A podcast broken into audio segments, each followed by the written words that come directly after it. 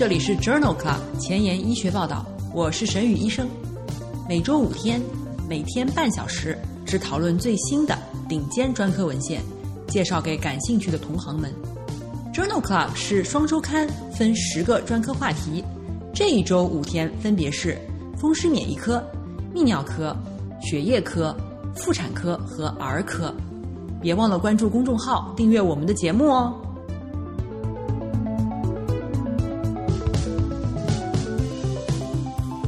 节目开头，我想先花几分钟时间跟大家聊一聊我自己。我来自南京，读完博士，在三甲医院的心脏科干了七年。工作中，我深深感觉到临床科研难以找到平衡，阅读筛选文献需要耗费大量的精力。真的特别希望有人来替我做这些事儿，因此我萌生了一个念头，办一个说给医生听的 podcast，上下班路上三十分钟，只聊最棒的临床研究。许多好朋友问我，每天一期，工作量这么大，不是有团队吧？哈哈，我是一个人的团队，我老公是外行，除了养家，还得义务的帮我编辑音频。每天的节目介绍十二篇文章，从选题、选稿。搜索文献、翻译、整理、录音、校对到宣传发布，都是我一个人，至少要花六七个小时。以前当医生的时候，一周还能休息一天，现在可是全年无休了。家人问我，辞工作办节目又挣不到钱，你到底想干嘛？上周我妈还说，想办的节目已经办了，差不多可以了，去找个工作吧。我曾经算过，当医生三十年。一辈子是能帮助很多人，但仍旧很有限。现在有了这个节目和六千位医生听众，我的人生的意义就扩大了六千倍。我觉得人生中能够专注的、没有功利心的把一件事情做好就够了。我想把 Journal Club 办成一个高质量的、没有广告的、没有隐形商业活动的、不以盈利为目的的节目，专注的。把顶尖的临床研究递送给说汉语的医生们。我希望 Journal Club 可以成为这个浮躁社会中的一股清流。目前我最大的苦恼呢，是个人社交能力有限，导致江苏以外的听众特别少，增长出现了瓶颈。如果您认可我节目的品质，那么恳请您花几分钟时间，把它分享推荐给江苏以外的朋友。如果你从这个公开免费的节目中获益了，那么也恳请您像我一样，把知识无私的奉献出去，提高中国医生的眼界。宣传的成功与否，完全仰赖于您的努力。我负责把节目做好，你负责把节目推出去。在这里，我先提前说一句，谢谢你。今日头条一。FDA 批准新型的抗体药物偶联物治疗三阴乳腺癌。二，《新英格兰医学杂志》外显子测序在非免疫性胎儿水肿产前诊断当中的作用。三，《Clinical Endocrinology》妊娠早期亚临床甲减是疾病还是生理变化？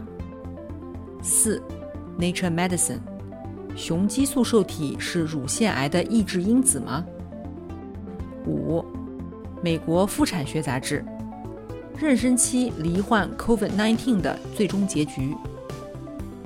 这里是 Journal Club 前沿医学报道，妇产乳腺星期四，OBGYN Thursday，我是主播沈宇医生，精彩即将开始，不要走开哦。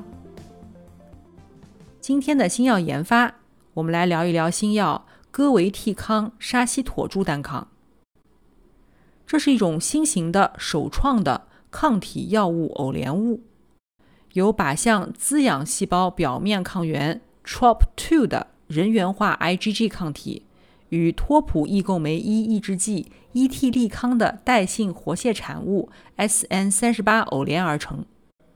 其中，TROP2 是一种细胞表面的糖蛋白。在百分之九十以上的三阴乳腺癌细胞中表达，因此戈维替康西沙妥珠单抗能够靶向三阴乳腺癌细胞，输送高浓度的 SN 三十八。二零二零年四月 FDA 批准了戈维替康西沙妥珠单抗，用于治疗三阴乳腺癌。这个新药的三期临床研究发表在了《新英格兰医学杂志》二零一九年二月刊上。在接受过治疗的转移性三阴乳腺癌患者中，标准化疗以后的缓解率很低，无进展生存期也很短。这一项一二期的单组多中心临床研究。纳入了晚期乳腺癌患者共一百人，在每一个周期的第一天和第八天接受戈维替康西沙妥珠单抗静脉注射，直到疾病进展或者出现不可接受的毒性反应。参与者平均接受了三次治疗，四例死亡，三例因为不良事件而停药。严重不良事件包括贫血和中性粒细胞减少。所有患者当中。有三人达到完全缓解，三十三人部分缓解，中位缓解持续时间为七点七个月，临床获益率为百分之四十五，中位无进展生存期为五点五个月，总生存期为十三个月。这一项临床研究认为，戈维替康西沙妥珠单抗治疗转移性三阴乳腺癌的患者，可以达到持久的客观缓解。主要的不良反应为骨髓毒性反应。今天临床实践的第一部分，我们来聊一聊子宫内膜癌。子宫内膜癌是最常见的妇科恶性肿瘤，其中子宫内膜腺癌是最常见的组织学类型。主要症状是异常子宫出血，危险因素包括过量的雌激素暴露。遗传因素、乳腺癌、肥胖、高血压、糖尿病。保护因素包括雌孕激素口服避孕药、母乳喂养以及末次生产年龄比较迟，还有咖啡和绿茶。今天分享的第一篇文章发表在美国妇产科学杂志上，二零二零年十一月刊。这项回顾性的队列研究讨论了绝经后妇女。增生性子宫内膜的长期结局，在大于等于五十岁的子宫内膜活检中，有百分之十五存在增生性的子宫内膜。与子宫内膜增生相反，增生性子宫内膜与子宫内膜癌的发生风险并没有什么关系。本研究旨在报告经诊断为增生性子宫内膜的绝经后的妇女的长期结局。这项研究纳入了一千八百例大于等于五十五岁的妇女，在所有参与者当中，二百七十八人有增生性子宫内膜，六百八十四人有萎缩性子宫内膜。增生性子宫内膜的患者更加年轻，分别为六十一岁和六十四岁，BMI 更高，分别为三十三和三十。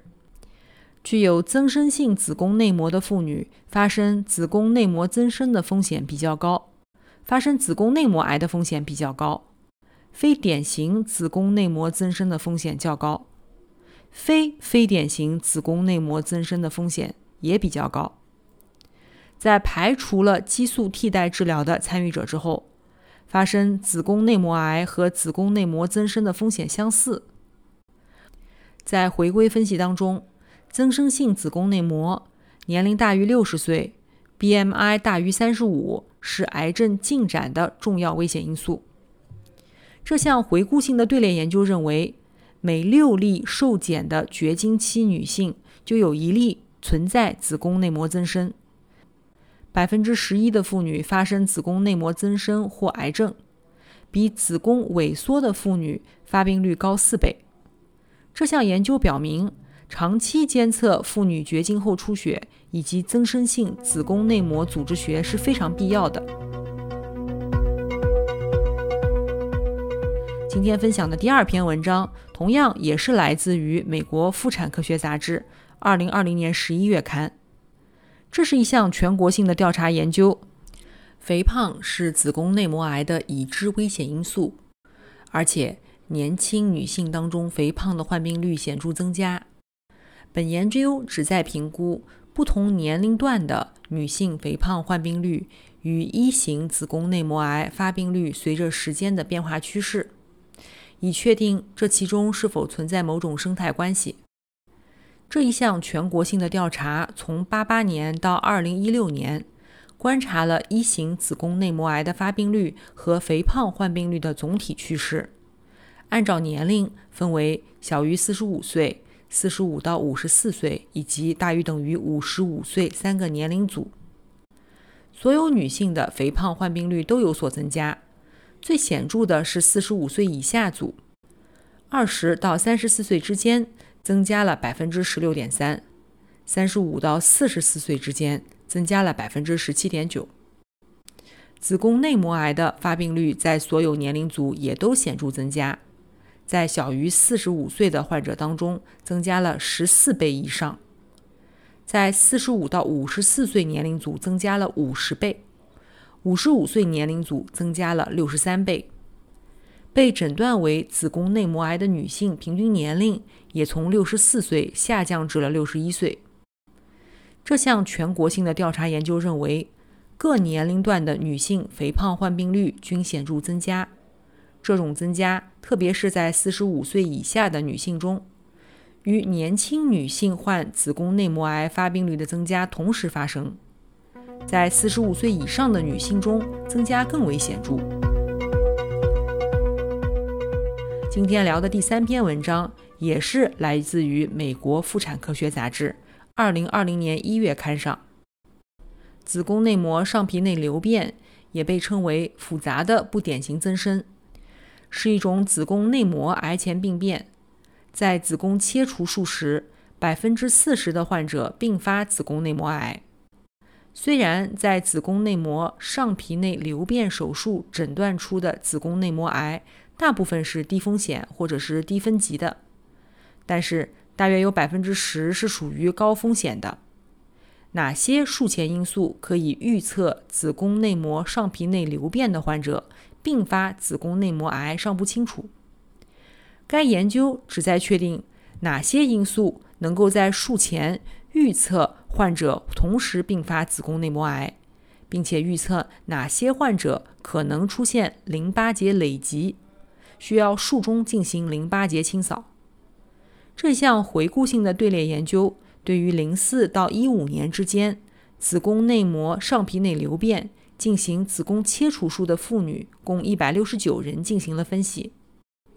在这些患者当中，百分之四十八最终被诊断为子宫内膜癌，没有发现与子宫内膜癌强烈相关的合并疾病。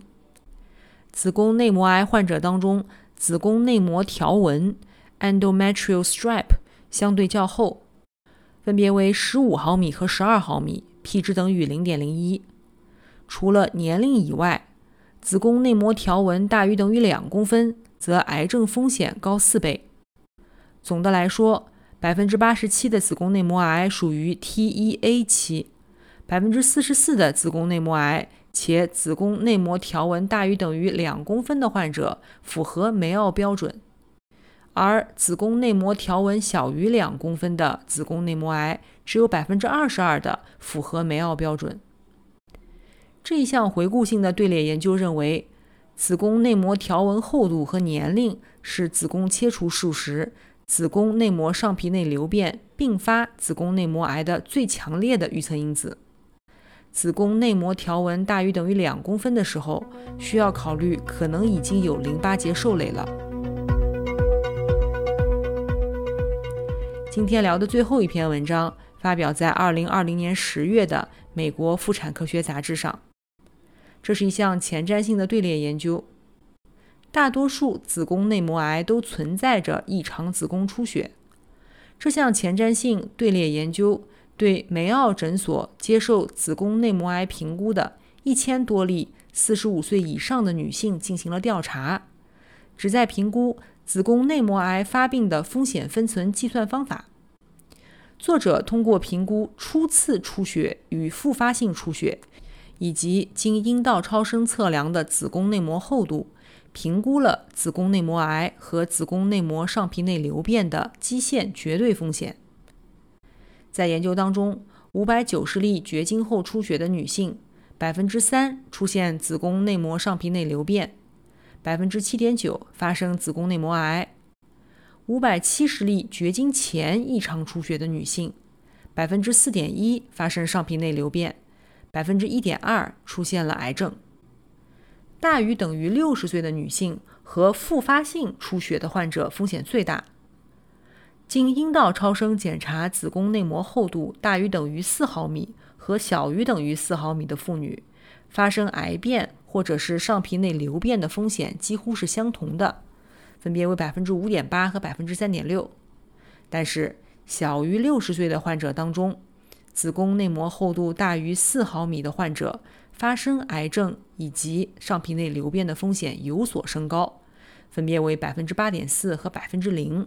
p 值等于零点零一，因此作者认为最为有效的策略是对于大于等于六十岁和小于六十岁的子宫内膜大于四毫米的女性进行活检，活检比例最低，而且能够检测出所有的病例。今天临床实践的第二部分，我们来聊一聊出生缺陷。出生缺陷是指出生时存在可能影响功能的结构性畸形，比如脊髓脊膜膨出会影响运动功能，恶劣会影响进食和语言功能。这些出生缺陷可由遗传性异常和或环境暴露所致，但基础病因通常不知道。产前病史采集应当包括母亲的生育史。母亲的酒精、药物、烟草、发热、疾病和辐射暴露史，父母的家族史等等。实验室检查应当包括 Torch 感染，也就是弓形虫、风疹、巨细胞病毒、疱疹病毒感染，还有寨卡病毒感染，母亲自身免疫性疾病。当怀疑某种基因缺陷的时候，可以加做基因检测。产科的超声十分常用。可以对于胎儿的解剖结构进行评估，包括颅盖、侧脑室、脉络丛、大脑帘、透明格、小脑、小脑延髓池、上唇、颈项区、心脏四腔心切面、胃、肾、膀胱以及腹部的脐带附着点、脐血管以及脊柱四肢等进行检测。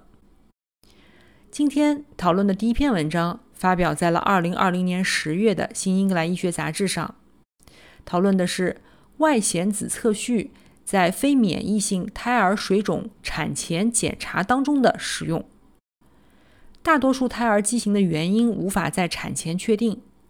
非免疫性的胎儿水肿也称为 NIFH，通常是致命的胎儿畸形，许多存在遗传因素。这项研究旨在评估。外显子测序能在多大程度上帮助诊断非免疫性胎儿水肿？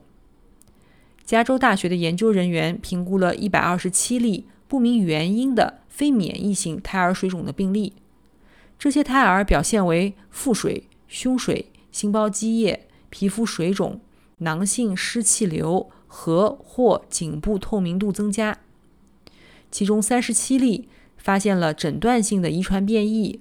包括百分之三十影响 RAS MAPK 信号通路的疾病，百分之十一存在先天性的代谢异常，百分之十一存在骨骼肌肉问题，淋巴、神经发育、心血管和血液系统的疾病各占百分之八。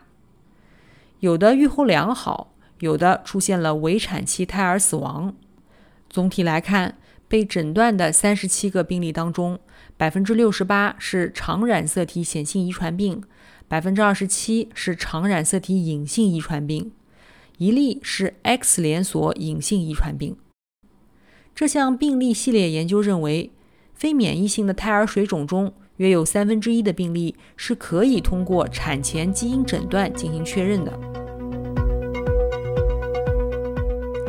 在二零二一年一月的《Ultrasound in OB/GYN》杂志上。发表了一篇单中心回顾性研究：伴有限制性房间隔的严重主动脉狭窄 （CAS） 可以导致胎儿心力衰竭、胎儿水肿甚至死亡。本研究的目的是评估胎儿主动脉瓣成形数 （FAV） 对于这些胎儿的血流动力学以及预后的影响。这是一项单中心的回顾性研究，分析了十五例严重的主动脉狭窄、接受主动脉瓣成形术的胎儿和超声心动图及随访结果。除了一例以外，所有胎儿均接受了一次成功的手术，没有手术相关的死亡，但发生了三例宫内死亡。十二名胎儿存活，其中有两人因为持续的胎儿水肿。在出生后二十四小时之内死亡。技术上成功的干预下，百分之七十一的胎儿在胎儿主动脉瓣成形术后三到四周内心室功能改善，水肿消失。这些胎儿有百分之五十达到了双心室的结局。这一项单中心的回顾性研究认为，胎儿主动脉瓣成形术能够成功的治疗胎儿严重主动脉狭窄。该程序可能恢复足够的胎儿心输出量。幸存患者似乎是双心室结局的良好候选者。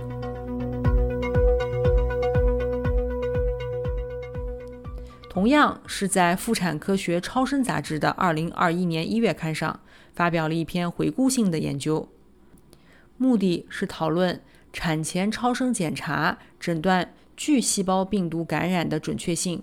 以及识别感染胎儿长期后遗症的预测能力。研究纳入了二百五十五例先天性巨细胞病毒感染的患儿产前影像学报告，并在出生后随访长达四十八个月，以寻找与胎儿感染有关或可能的影像学特点。百分之三十的患儿在产前被诊断为巨细胞病毒感染。百分之七十在出生后三周内被诊断为巨细胞病毒感染。产前没有诊断的儿童当中，二十九例出现了长期后遗症，其中十四例有严重的长期后遗症。产前诊断出巨细胞病毒感染的病例当中，预测长期后遗症和严重长期后遗症的敏感性和特异性达百分之九十一和百分之百。在产后诊断出的病例当中，百分之四十八的长期后遗症病例和百分之六十四的严重长期后遗症病例中，超声中非特异性的感染特征没有引起医生的重视。作者认为，常规详细的孕前超声检查并不是筛查先天性巨细胞病毒感染并导致长期后遗症的最合适的工具。相比之下，在已知的感染病例当中，有针对性的产前超声检查准确性更高。超声医师了解孕前三个月的巨细胞病毒感染血清学状况是十分关键的。今天聊的最后一篇文章，同样也是来自于二零二一年一月的《妇产科学超声杂志》上。这是一项单中心的观察性研究，讨论的是经皮胎儿镜下。髓膜膨出修复术三十个月的随访结果。这项观察性的报告报告了德国某一单中心内接受经皮胎儿镜下髓膜膨出修复术的儿童在产后的死亡率以及三十个月的随访结果。共有五十二例孕妇参加了这个研究。他们在妊娠二十一到二十九周接受了经皮胎儿镜下髓膜膨出修复术。所有胎儿在宫内手术当中都存活了，然而两例婴儿在出生后死亡。百分之十一的孕妇在妊娠三十周以后分娩。百分之四十八的幸存者接受了脑室腹腔分流术。随访三十月以后，五十名存活的婴儿当中，百分之四十六的婴儿可以在没有矫形器的情况下独立行走。百分之四十六的儿童。功能水平至少比病变解剖结构好两个阶段。百分之七十的婴儿精神神经发展指数大于等于七十分，百分之八十的患儿心理发展指数大于等于七十分。因此，作者认为经皮胎儿镜下髓膜膨出修复术的结局与开放手术在死亡率、早产率、分流术放置率。运动、精神发育以及自由行走方面的结局是基本相似的。今天交叉学科的内容我们来讨论一篇妇产科和内分泌科交叉的文章。文章发表在《Clinical Endocrinology》杂志2020年5月刊上。妊娠早期亚临床甲状腺功能减退的诊断，到底是一种疾病还是一种生理变化呢？促甲状腺素 （TSH） 的分泌和测定存在着固有变化，这一情况常常导致诊断结果的不确定性。大多数专业组织认为，T4 水平正常的情况下，TSH 大于2.5微单位每升，具有诊断妊娠早期亚临床甲减的诊断意义。波兰的研究者评估了110例孕妇，平均孕龄9周，和19名未怀孕的女性的基线 T4、T3 和 TSH 浓度。上午测定两小时，每30分钟测定一次。孕妇的 TSH 平均浓度为1.6，但是不同人之间的差异近百分之四十。在孕妇和未怀孕的女性，TSH 平均浓度没有显著差异。采用2.5作为诊断阈值的时候，高于这一标准的孕妇百分比为百分之十二到百分之二十。这项研究的作者认为，许多诊断妊娠期亚临床甲减的诊断。可能并不是疾病，而只是一种生理水平的变化。今天要聊的前沿医学，我们来聊一聊雄激素受体真的是乳腺癌的抑制因子吗？文章发表在《Nature Medicine》二零二一年一月刊上。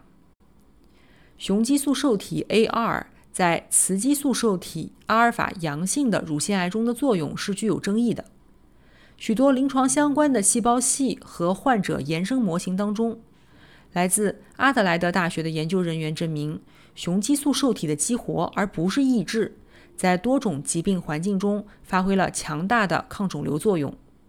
值得注意的是，雄激素受体激动剂与标准护理药物联用，可以增强疗效。从机制上说，雄激素受体的激活改变了雌激素和必要的共激活因子基因分布，导致雌激素调控的细胞周期基因被抑制。雄激素受体把基因上调，在多个临床雌激素受体阳性乳腺癌队列当中，雄激素受体活性的基因标志物可以预测疾病的生存期。这项基础研究认为，雄激素受体。在雌激素受体阳性乳腺癌中的肿瘤抑制作用，提供了明确的证据，并且支持雄激素受体激动剂成为未来可能的新的治疗策略。今天的 COVID-19 板块，我们来讨论一篇妊娠期罹患 COVID-19 结局的单中心回顾性研究。文章发表在了2020年12月份的。美国妇产科学杂志上，研究旨在描述罹患 COVID-19 的孕产妇的特征以及临床结局。研究纳入了确诊 COVID-19 的患者三十八例和疑似 COVID-19 的患者十六例。三十六例持续怀孕，一例流产，十二例经阴道分娩，九例剖宫产。在分娩妇女当中，百分之二十三在妊娠三十二周前分娩。百分之十四在妊娠二十八周前分娩。所有五十四名妇女当中，有两例需要高流量吸氧，一例需要无创机械通气，有三例需要有创机械通气，有一例需要 ECMO。其中三例年龄大于三十五岁的 COVID-19 阳性的孕妇，在妊娠二十九周前出现了呼吸衰竭。这三人都伴有合并症和或肥胖。因此，作者认为，孕期罹患 COVID-19 与不良孕产妇事件早产相关，与其他危险因素，包括产妇年龄高于三十五岁、肥胖或超重之间的关系表明，需要进一步的研究来确定这些危险因素是否也与这些产妇的不良结局相关。朋友们，今天我们就聊到这里了。如果你真心喜欢我的节目，不用给我点赞。现在就去转发分享吧，和我一样把知识免费的分享给需要的朋友。明天是儿科遗传病星期五，精彩继续，不见不散哦。